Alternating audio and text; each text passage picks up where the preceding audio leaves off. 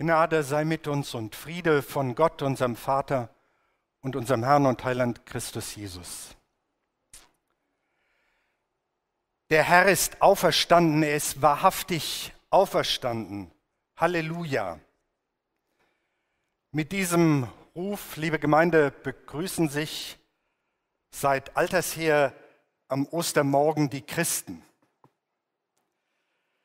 Dieser Ruf, liebe Gemeinde, dieser Lobpreis führt uns zu einem Bild, zu einer Vision des Sehers Johannes in seinem Buch der Offenbarung. Dieser Ruf führt uns zu einem Traum, den der Seher Johannes auf der Insel Patmos geträumt hat. Und darin kommen viele Bilder vor von dem, was in Gottes Nähe, Johannes sagt, vor Gottes Thron geschieht. Es sind viele Bilder in dieser Schau, in diesem Traum, die für uns heute unverständlich sind und schwer gedeutet werden können. Aber es gibt auch viele Bilder darin, die tröstlich sind und die helfen können. Manche der Worte des Sehers Johannes sind sogar sprichwörtlich geworden wie unser Wort vom Buch mit den sieben Siegeln. Hören wir was im fünften Kapitel des Buchs der Offenbarung beschrieben wird. Und ich sah mitten zwischen dem Thron und den vier Wesen und mitten unter den Ältesten ein Lamm stehen, wie geschlachtet. Es hatte sieben Hörner und sieben Augen, das sind die sieben Geister Gottes, gesandt in alle Lande. Und es kam und nahm das Buch aus der rechten Hand dessen, der aus dem Thron saß. Und als es das Buch nahm, da fielen die vier Wesen und die 24 Ältesten nieder vor dem Lamm, und ein jeder hatte eine Harfe und goldene Schalen voll Räucherwerk, das sind die Gebete der Heiligen. Und sie sangen ein neues Lied.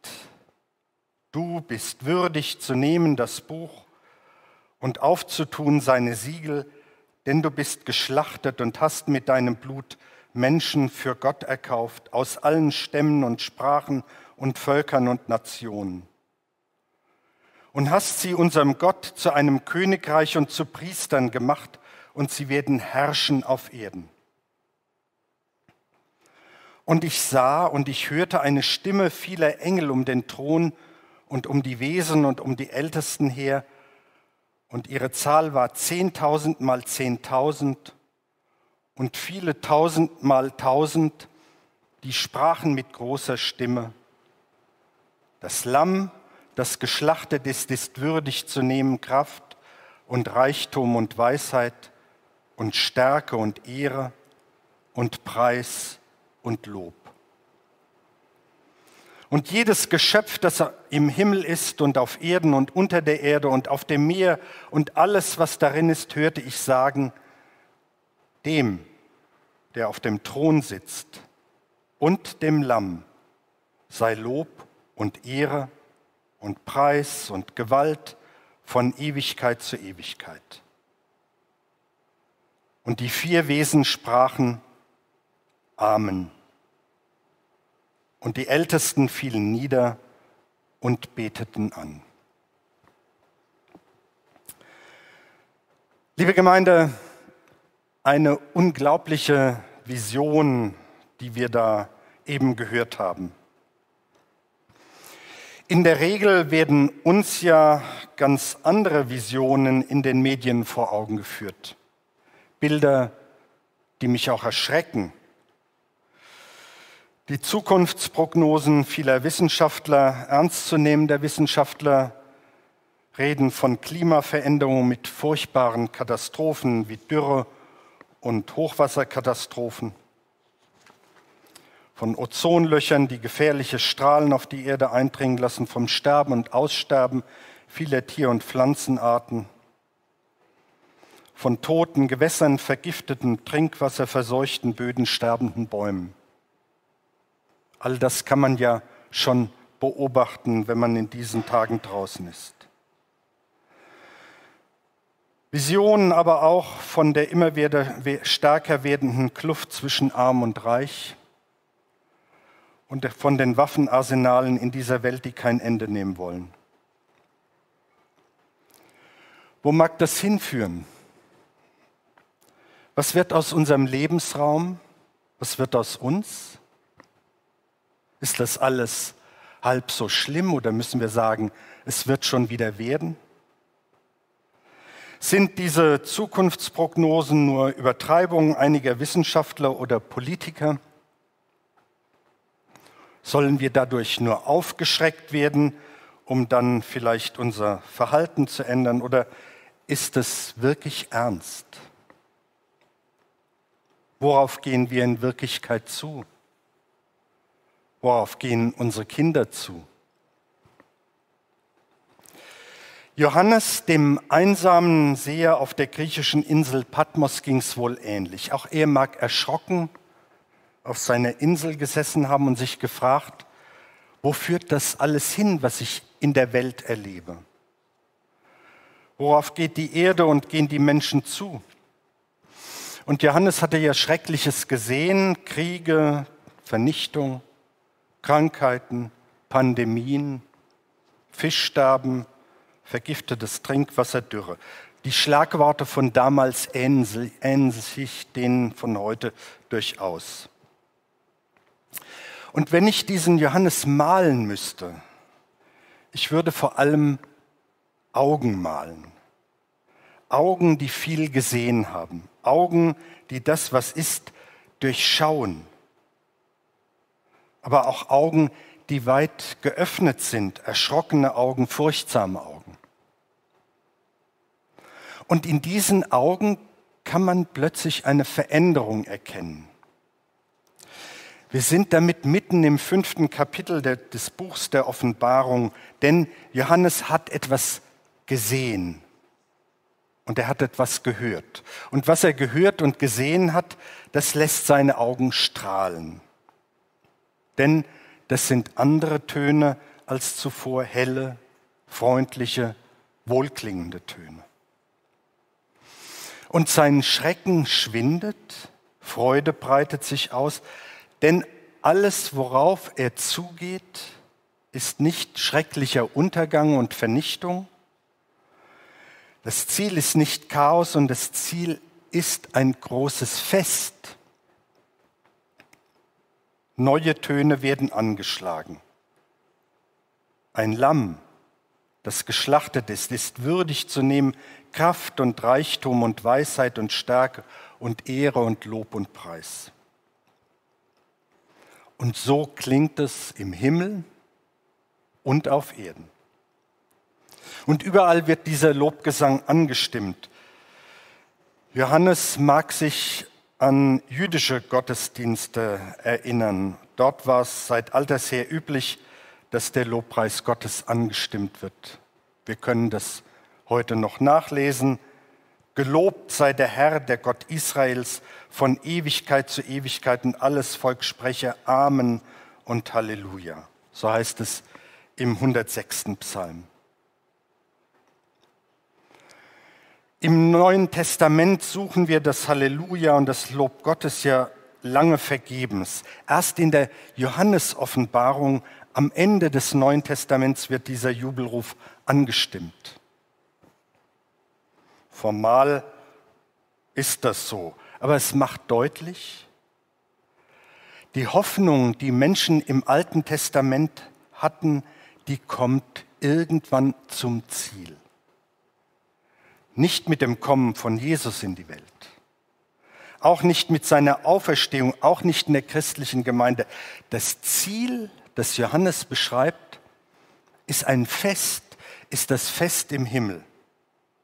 Dort klingt das Lob Gottes ungebrochen und nicht mehr übertönt oder verzerrt. Dem, der auf dem Thron sitzt und dem Lamm, sei Lob und Ehre und Preis und Gewalt von Ewigkeit zu Ewigkeit. Ja, der Herr ist auferstanden, er ist wahrhaftig auferstanden. Es könnte einem ja leicht werden bei diesem österlichen Jubel und mancher und manche von uns würden ja auch gern einstimmen.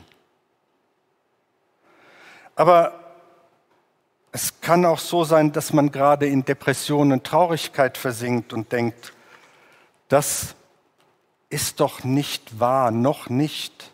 Sind zwar beruhigende Worte, schöner Zukunftstraum, aber Wirklichkeit, unsere Wirklichkeit ist doch anders. Mit Halleluja singen ist uns doch nicht geholfen.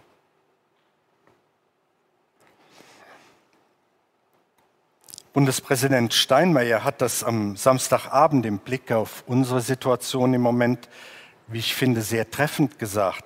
Ich frage mich, so sagte er, warum muss es in Deutschland immer der Superlativ sein, himmelhoch jauchzend und dann wieder zu Tode betrübt.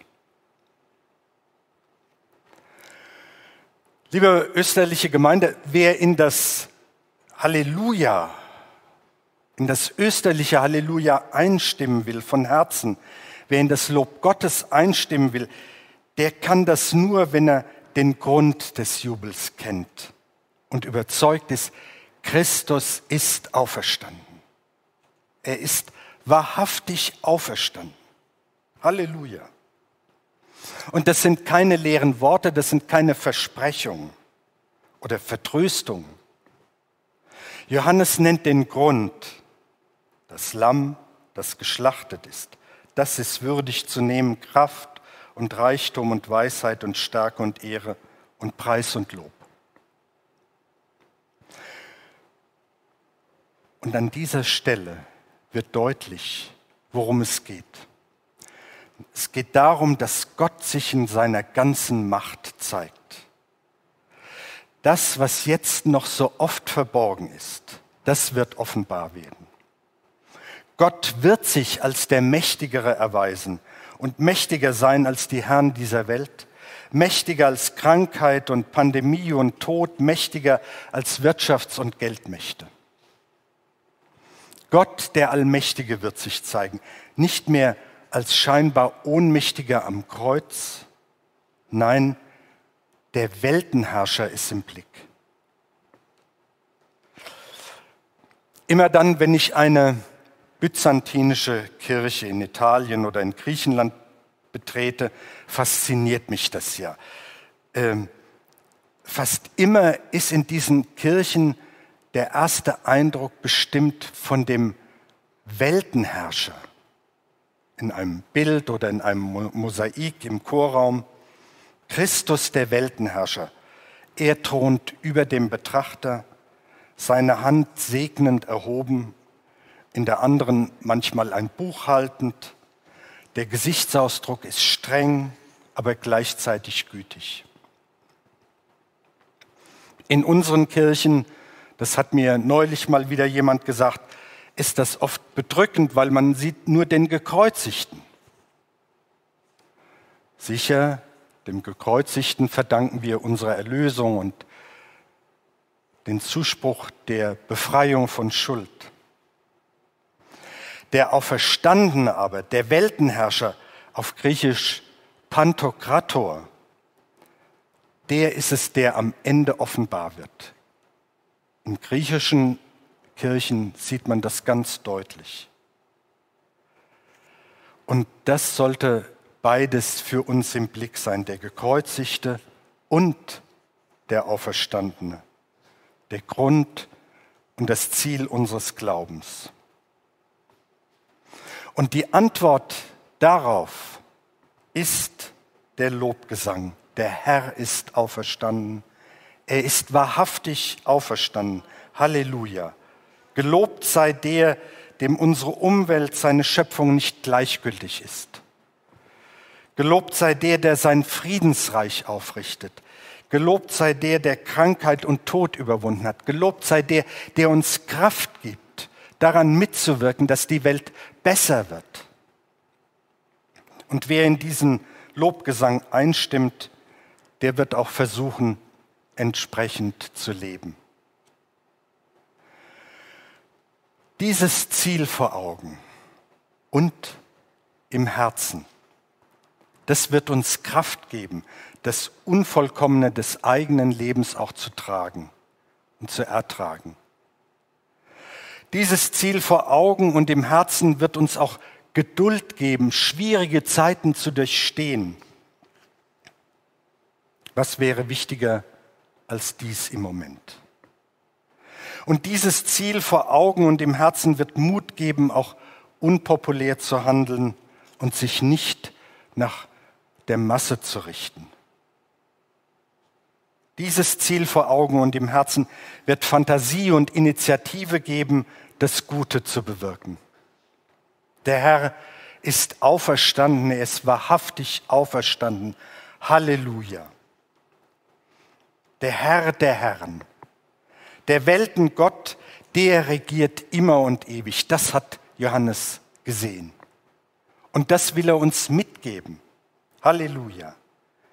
Johannes hat das große Lob Gottes gehört und vielleicht hat er auch eingestimmt und mitgesungen, so wie wir das unvollkommen in unseren Gottesdiensten auch tun. Ehre sei Gott in der Höhe und Friede auf Erden und den Menschen ein Wohlgefallen. Ist nun mit dem Lob Gottes damit nicht allen anderen die Macht aus der Hand genommen? Ja, denn die Osterbotschaft lautet, er, nur er hat Macht. Und die reicht über den Tod hinaus. Er, der mit Gerechtigkeit richtet und kämpft, er, der den Frieden will, er, der treu und wahrhaftig ist, also keine falschen Versprechungen macht, nichts verheimlicht, nichts unterschlägt. Er, der nicht lügt, nicht vorsichtig taktiert und keine heimlichen, heimlichen Pläne macht. Er hat die Macht. Ihm gebührt Dank und Ehre und Lobpreis. Noch einmal, unser Bundespräsident hat mich sehr beeindruckt. Er sagt am Schluss seiner Rede, liebe Landsleute, für Christen bedeutet Ostern die Gewissheit, dass der Tod und das Bedrückende nicht das letzte Wort haben. Und ein Fest der Hoffnung soll es für alle Menschen in unserem Land sein. Und zu dieser Hoffnung haben wir guten Grund. Es ist gut, dass es Ostern gibt. Der Herr ist auferstanden, er ist wahrhaftig auferstanden. Halleluja. Das Heil und die Herrlichkeit und die Kraft gehören unserem Gott. Dich, den Herrn der Welt, loben wir. Ja, es ist für uns schwer, dem Elend, das uns umgibt, standzuhalten. Wir fliehen davor. Wir verschließen unsere Augen oder träumen davon, es von Grund auf beseitigen zu können. Vertreib unsere Trägheit und unseren Hochmut. Gib uns Kraft, das Unvollkommene zu tragen. Gib uns Geduld auszuhalten. Gib uns Mut, neue und nötige Schritte zu tun. Gib uns Fantasie und Initiative, das Gute zu bewirken. Der Herr ist auferstanden. Er ist wahrhaftig auferstanden. Halleluja. Amen.